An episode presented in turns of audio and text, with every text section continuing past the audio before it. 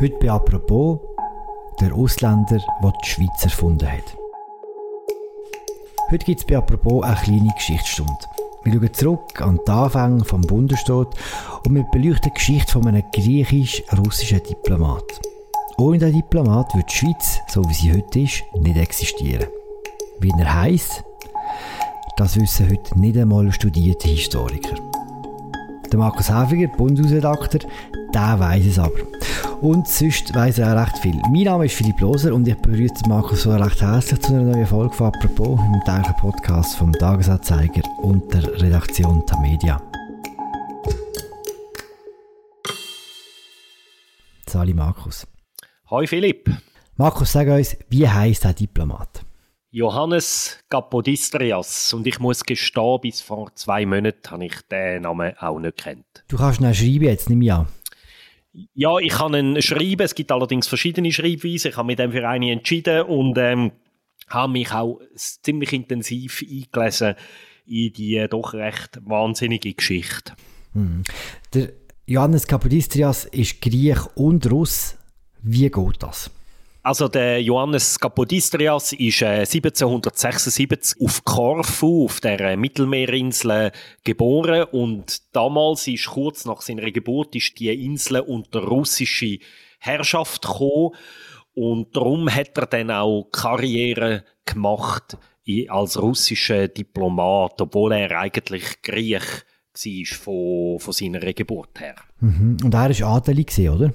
Kommt aus einer Adelsfamilie, hat in Italien Medizin studiert, ist ein Arzt und dann eben, wie die, so die Laune von so einer Biografie, hat er dann eben die Diplomatenkarriere eingeschlagen und ist dann von St. Petersburg aus auf verschiedene Posten gekommen und ist irgendwann auch am Zar Alexander I. aufgefallen. Mhm. Also, wie ist ihm aufgefallen?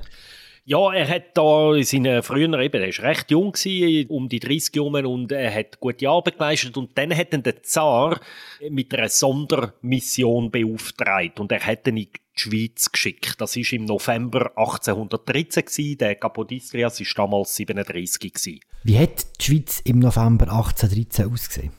Ziemlich desolat. Also wir müssen uns kurz zurückversetzen. Damals war so die Endphase von Napoleon. Er, der Napoleon hat vorher etwa 15 Jahre lang Europa beherrscht und hat kurz eben in dem Herbst 1813 ist ihm gar nicht gut gelaufen. Er hat den Russlandfeldzug verloren gehabt und dann ist kurz vorher die gigantische Schlacht in Leipzig die bis damals größte Schlacht von der Weltgeschichte. 90.000 Soldaten sind etwa gestorben und eben der Napoleon hat verloren und ist auf dem Rückzug gewesen. Und in der Schweiz, die ist damals ja ein Satellitenstaat vom Napoleon, von Frankreich. Und man hat jetzt gewusst, okay, die Franzosen ziehen sich zurück, die äh, Übermacht von den Franzosen fällt weg und die Schweiz ist total zerstritten gewesen. Es ist völlig unterschiedliche Vorstellungen hat es gegeben, wie es jetzt mit dem Land soll weitergehen. Die einzelnen Kantone sind sich überhaupt nicht einig gewesen, sind auch politisch total gespalten gewesen zwischen den Reaktionären, unter anderem Bern und der eher so ein bisschen progressiv, republikanischen, unter anderem Zürich. Mhm. Der Zar Alexander der hat ja eine Idee für die Schweiz. Und äh, ich nehme an, diese Idee ist nachher die Aufgabe von äh, Janis Kapodistrias geworden, oder? Das ist ja so, der Zar Alexander, der ja da in St. Petersburg oben regiert hat, hat die Schweiz recht gut kennt, weil er hat in seiner Jugend einen Hauslehrer aus dem Wattland. Und er hat wählen, dass in dem neuen Europa, wo jetzt langsam so entstanden ist, oder? Und der Zar hat dort eine wichtige Rolle gespielt, weil halt die Russen bei der, beim Sieg über den Napoleon eine wichtige Rolle gespielt haben. Er hat wählen, dass die Schweiz ein neutraler Pufferstaat wird in dem neuen Europa zwischen den Franzosen und den Österreichern. Aber für das hat natürlich die Schweiz zuerst mal müssen überleben als ein einigermaßen brauchbarer, stabiler Staat. Und das ist eben in dem Herbst 1813 überhaupt nicht so sicher gewesen, weil eben die Schweiz ist in einem recht desolaten Zustand gewesen, politisch. Dann ist also der Kapodistrias in die Schweiz gereist und hat dann was genau gemacht? Ja, seine erste Aufgabe war, wie irgendwie die Schweiz zusammenzuheben, dafür zu sorgen, dass die irgendwie sich neu organisieren nach dem Abzug der Franzosen, dass sie irgendwie mindestens ein Minimum von Zentralregierung überkommt und nicht irgendwie damals 19 Kantone wieder auseinanderbröselt, oder? Man hat sogar die Idee gegeben, es hätte können sein, dass die einen sich eher Richtung Frankreich orientiert hätten, die anderen Richtung Österreich und seine Mission war, eine Art die Kantone zusammenzubringen, dass sie sich auf eine neue Zentralregierung eigentlich können einigen können. Und ganz konkret, wie hat er das gemacht? Er ist einfach quasi von Regierung zu Regierung gereist und die versucht zu überzeugen. Ja, wirklich buchstäblich. Also er ist monatelang in dem Land umeinander gereist. Er ist in jedem einzelnen Kanton gewesen. Er ist sogar an Orten gewesen, wie Drogen, wo er irgendwie auch der Ausserrhoder Landsgemeinde teilgenommen hat. Und er ist überall gewesen und hat dauernd verhandelt, verhandelt, Gespräche geführt, die herrschende Kreis versucht zu überzeugen, dass sie mühen einwilligen in eine nationale Einigung. Er hat versucht, Kompromisse zu schaffen zwischen den Reaktionären und den Progressiven und vor allem, er hat faktisch wirklich auch müssen dafür sorgen, dass nicht ein Bürgerkrieg ausbricht, weil namentlich Berner sind ein größeres Problem gewesen. Berner haben ja unter dem Napoleon ihre früheren Untertanengebiete verloren, der Aargau, das tut mir als Bürger vom Aargau natürlich bis heute noch weh, dass wir mal von den Berner regiert sind damals. Wo wohnst du jetzt, Markus? Ja, ich wohne heute in Bern, oder? Aber ich habe da schon nach wie vor ein bisschen ein Zwiespaltungsverhältnis zu dem Kanton. Und Watt hat ja vorher auch zu Bern gehört. Auch die ist befreit worden vom Napoleon. Und jetzt, nach dem Rückzug vom Napoleon, haben Berner gehofft, sie können die beiden Kantone wieder unter ihre Gewalt bringen. Und die haben natürlich gesagt, wir denken nicht dran. Es hat wirklich dort dann auch zeitweise so ausgesehen, als könnte es wirklich auch zu Krieg führen. Und dann zum Beispiel Bündner ist auch noch so eine Geschichte. Die haben vorübergehend einmal mal beschlossen, dass sie austreten aus der Schweiz und Turner hätten von den Tessiner gern die Leventina wieder zurück und so. Also es ist sehr schwierig gewesen. und der Kapodistrias, der ist wirklich quasi von außen gekommen und hat versucht, die Konflikte zu lindern. Der Wattländer Historiker, der Olivier Möwli, der über ihn gefasst hat, er nennt ihn den Schutzengel der Schweiz in diesen Jahren. Mhm.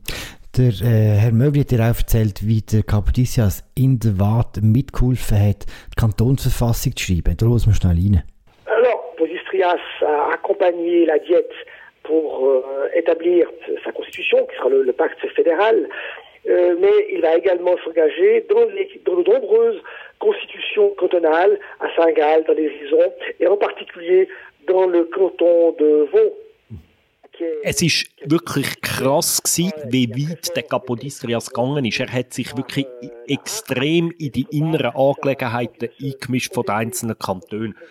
Die haben, oder wir müssen uns vorstellen, dass so revolutionäre Frankreich ist weg, die Kantone müssen irgendwie sich neu organisieren, sie haben keine Vorgaben mehr aus Paris. Und jeder Kanton gibt sich, oder die meisten Kantone geben sich eine neue Verfassung in dem Moment. Und auch dort, der Capodistrias, der schreibt denen teilweise die Verfassung, also der Olivier Möwli hat im Kantonsarchiv vom Kanton Watt eine Version von der Wattländer Kantonsverfassung gefunden, wo der griechische Diplomat Korrekturen handschriftlich reingeflickt hat. Also das ist so weit gegangen, das ist nicht nur im Wattland so gewesen, sondern auch in gewissen Deutschschweizer Kantonen. So wenn ich richtig informiert bin, zum Beispiel in St. Gallen und an anderen Orten auch. Ist eigentlich erfolgreich gewesen? Ist die Schweiz nach der Intervention von dem griechisch-russischen Diplomat geeint gewesen?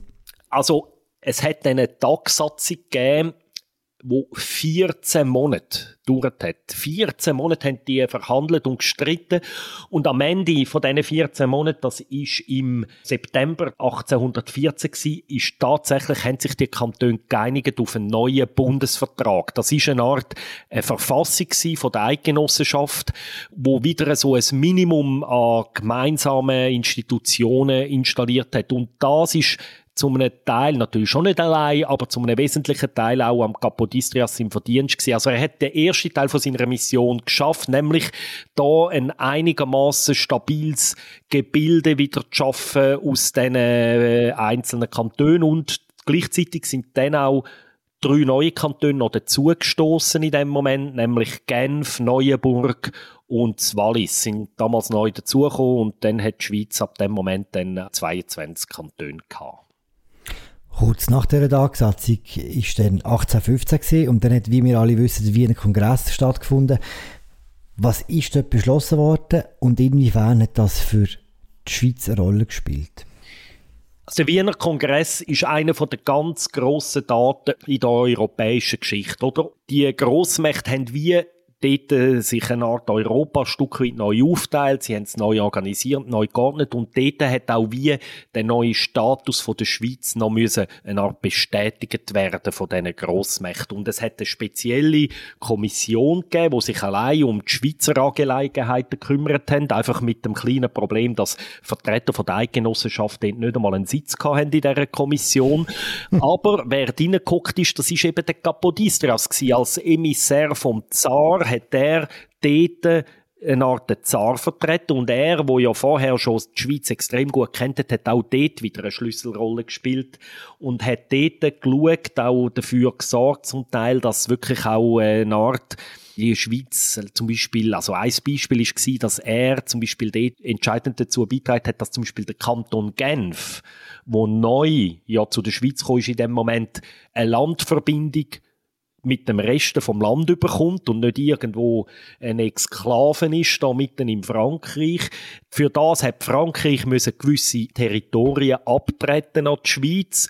Das hat man dann irgendein anderen Ecken in Europa kompensiert und so. Und es sind solche Sachen, wo der Kapodistrias eine wichtige Rolle gespielt hat. Ein weiterer Punkt ist zum Beispiel gewesen, dass man den Berner definitiv klar gemacht hat, Aargau und Watt könnt ihr vergessen. Dafür können wir da, können wir da den Jura über. Das hat also indirekt hat letztlich der Kapodistrias auch dazu beitragen, dass es später dann zum Jura-Konflikt gekommen ist. Das mhm. ist vielleicht eben auch nicht, auch nicht für immer hat es äh, Bern Jura bekommen. Ja, der Berner ist einfach so im Laufe der Geschichte hat es einfach immer ein bisschen mehr aufgegeben, müssen abtreten. Das ist schon ein bisschen der, sagen wir mal so ein bisschen der, der rote Faden, glaube ich. Ja.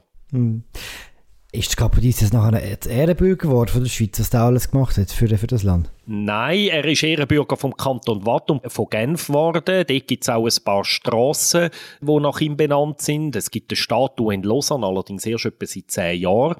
Aber im Rest der Schweiz gibt es nichts. Vor allem in der mhm. Deutschschweiz gibt es nichts. Es gibt in der Nationalbibliothek, das finde ich recht krass, oder? Es gibt kein einziges deutschsprachiges Buch über den Kapodistrias bis heute. Hm. Über die Unterscheidung zwischen Deutschschweiz und Rom, die reden wir gerade noch. Sagen wir schnell zuerst, was hat denn der Kapodistrias gemacht nach dem Wiederkongress? Ja, also er hat seinen Job aus Sicht vom Zar so brillant erfüllt, dass ihn der Zar nachher zum Außenminister von russischen Reich ernannt hat. Und das finde ich schon recht bemerkenswert. Also eben nochmal zur Erinnerung, er ist ja Griech gewesen eigentlich. Den Job hat er etwa sechs Jahre lang inne gehabt. Und hat dort eine weitere wichtige Rolle gespielt in dem neuen Europa nach dem Napoleon. Aber irgendwann hat er wirklich Probleme bekommen. Und das Problem war, dass er ja eben Griech war. Und Griechenland hat damals noch zum Osmanischen Reich gehört. Und der große Traum von Kapodristrias war immer die Unabhängigkeit von Griechenland. Und er hatte so einen Loyalitätskonflikt gehabt. Einerseits war er russischer Außenminister andererseits hat er wollen, dass Griechenland unabhängig wird und irgendwann hat er das nicht mehr unter einen Hut gebracht und ist demissioniert als Außenminister und auch dann, interessant, 1822 demissioniert er und was macht er? Er kommt zurück in die Schweiz und zieht nach Genf. Fünf Jahre hat er eine Wohnung in der Genfer Altstadt, ganz in der Nähe von der Kathedrale. Man kann das Haus heute noch sehen. Es hat eine Tafel an der Wand, wo steht eben, dass da der Kapodistrias von 1822 bis 27 gelebt hat. Mhm. Und dann irgendwann wird er tatsächlich noch Präsident von Griechenland, oder? Ja, er wird dann äh, nach der Unabhängigkeitserklärung von Griechenland wird er 1827 der erste Präsident von der griechischen Republik. Vier Jahre ist er das und dann wird er von politischen Rivalen ermordet. 1831, 55 Jahre alt ist er geworden. Mm, das Gegenteil von langweilig ist das Leben, glaube ich. Du, Markus, du hast gesagt, in der Westschweiz ist der Kapodistrias bis heute rechte Nummer. Es gibt auch Altbundesräte, die in Vorträgen die spezielle Rolle vom Kapodistrias führen haben, und zwar der Pascal Couspin, der hat kürzlich in einem Vortrag das über den Diplomat erzählt. La Suisse a survécu, c'est grâce à un certain nombre de Suisses, Pictet Rochemont, euh, Capodistria n'était pas suisse encore qu'il a fini ses jours, sauf erreur, à Genève, et Pictet Rochemont et quelques autres, et le Xar de Russie, que la Suisse a survécu. A survécu Kannst du schon sagen, was der Pascal Couchepin da gesagt hat? Also Pascal Couchepin hat auch kürzlich in einer Rede über den Capodistrias geredet und hat gesagt, liebe Leute, dass die Schweiz heute noch gibt, das haben wir also nicht irgendwie den heldenhaften Berner Soldaten oder den Nidwaldner zu verdanken, wo irgendwie sich da heldenhaft gegen äußere Feind verteidigt hat, sondern eben Leute wie am Kapodistrias und anderen, wo verhandelt haben, wo am Wiener Kongress die Interessen von der Schweiz verteidigt haben und so. Und er äh, tut da auch so ein bisschen das herrschende Geschichtsbild oder von der Schweiz, wo bis heute doch recht dominierend ist, in Frage stellen. Und der Pascal Guspin, was hat er überhaupt mit dem zu tun? Er ist Präsident von einer Stiftung, wo in Genf äh, Ausstellung über den Capodistreas ähm, organisiert hat, wo jetzt noch läuft und das ist letztlich auch der Grund warum dass ich überhaupt auf das Thema selber gestoßen bin. Mhm. Alp unserer Kusbeck sieht auch recht viel Parallelen zu heute, oder? Ich habe mit ihm dann geredet letzte Woche und er sagt eben, die Schweiz, wir haben so eine Vorstellung, oder viele Schweizerinnen und Schweizer haben eine Vorstellung, dass eben die Schweiz entstanden ist, primär, weil heldenhafte Soldaten und Bauern das Land gegen aussen, gegen die bösen Habsburger und so verteidigt haben. Und er sagt, über weite Strecken ist die, das Geschichtsverständnis eine Konstruktion, wo man im 19. Jahrhundert geschaffen hat, wo eben mindestens teilweise falsch ist, weil eben auch immer wieder die Schweiz auch profitiert hat von auch wohlwollenden ausländischen Kräften und Mächten, wie eben am Zar von Russland, am seinem Diplomat, am Kapodistrias, wo eben auch durchaus von außen der Schweiz zum Teil geholfen haben, sich zu entwickeln. Und er macht dann, der Pascal Guschma, ja, in dem Artikel, wo ich geschrieben habe, macht er auch eine Parallele zu der Debatte ums Rahmenabkommen, oder? Er sagt, bis heute tun einzelne Politiker so in der Schweiz, als sei unser Land von Finden umzingelt. Natürlich die EU immer gemeint und so. Und dabei ist es einfach nicht zwingend immer so und häufig ist es auch umgekehrt gewesen, dass nämlich das Ausland der Schweiz erst zum Glück verholfen hat. Also das ist so seine Parallele, die er zieht zu der heutigen Debatte ums Rahmenabkommen mit der EU. Mhm. Du hast gesagt, dass in der Nationalbibliothek kein einziges deutsches Buch über Kapodistrias steht. In der Westschweiz ist der Name schon recht präsent, immer noch. Woher kommt der Graben?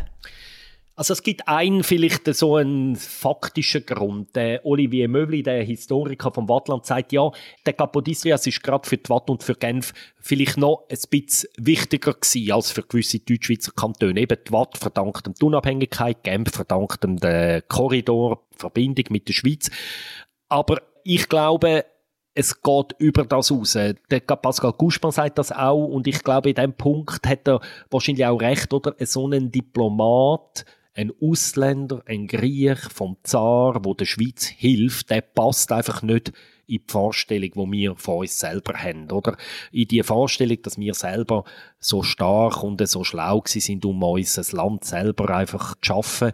Und ich kann mir schon sehr gut vorstellen, dass das auch ein Grund ist, warum das der Kapodistrias in unseren Geschichtsbüchern einen vergleichsweise kleinen Platz einnimmt. Und das wird jetzt auch nicht mehr ändern im Jahr, trotz dem Artikel, trotz dem Podcast.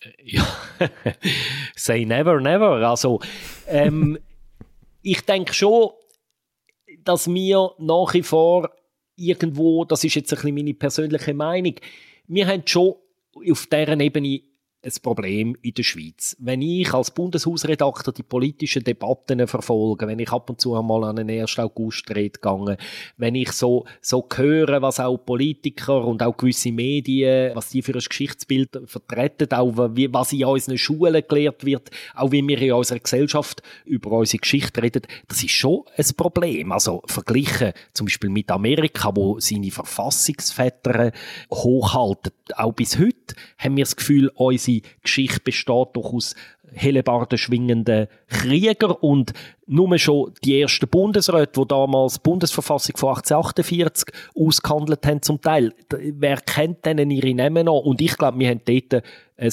ziemlich krasses Defizit als Land. Ich würde sogar sagen, es ist so eine gewisse Unkultur, wo wir im Umgang mit unserer Geschichte haben. Aber das ist jetzt meine persönliche Meinung. Danke, Markus, für das Gespräch. Danke dir, Philipp. Das war es mit Apropos für heute. Der Text von Markus Häfiger findet ihr in den Show Notes und im Artikel zum Podcast.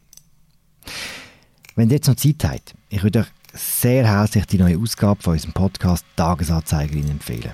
Dani Kosmann und Priska Amstuss reden das mal über Gendermedizin. Ihr findet Tagesanzeigerin überall dort, wo ihr auch Apropos findet. Und das war jetzt wirklich alles gewesen. Danke fürs Zuhören, bis bald, čácama.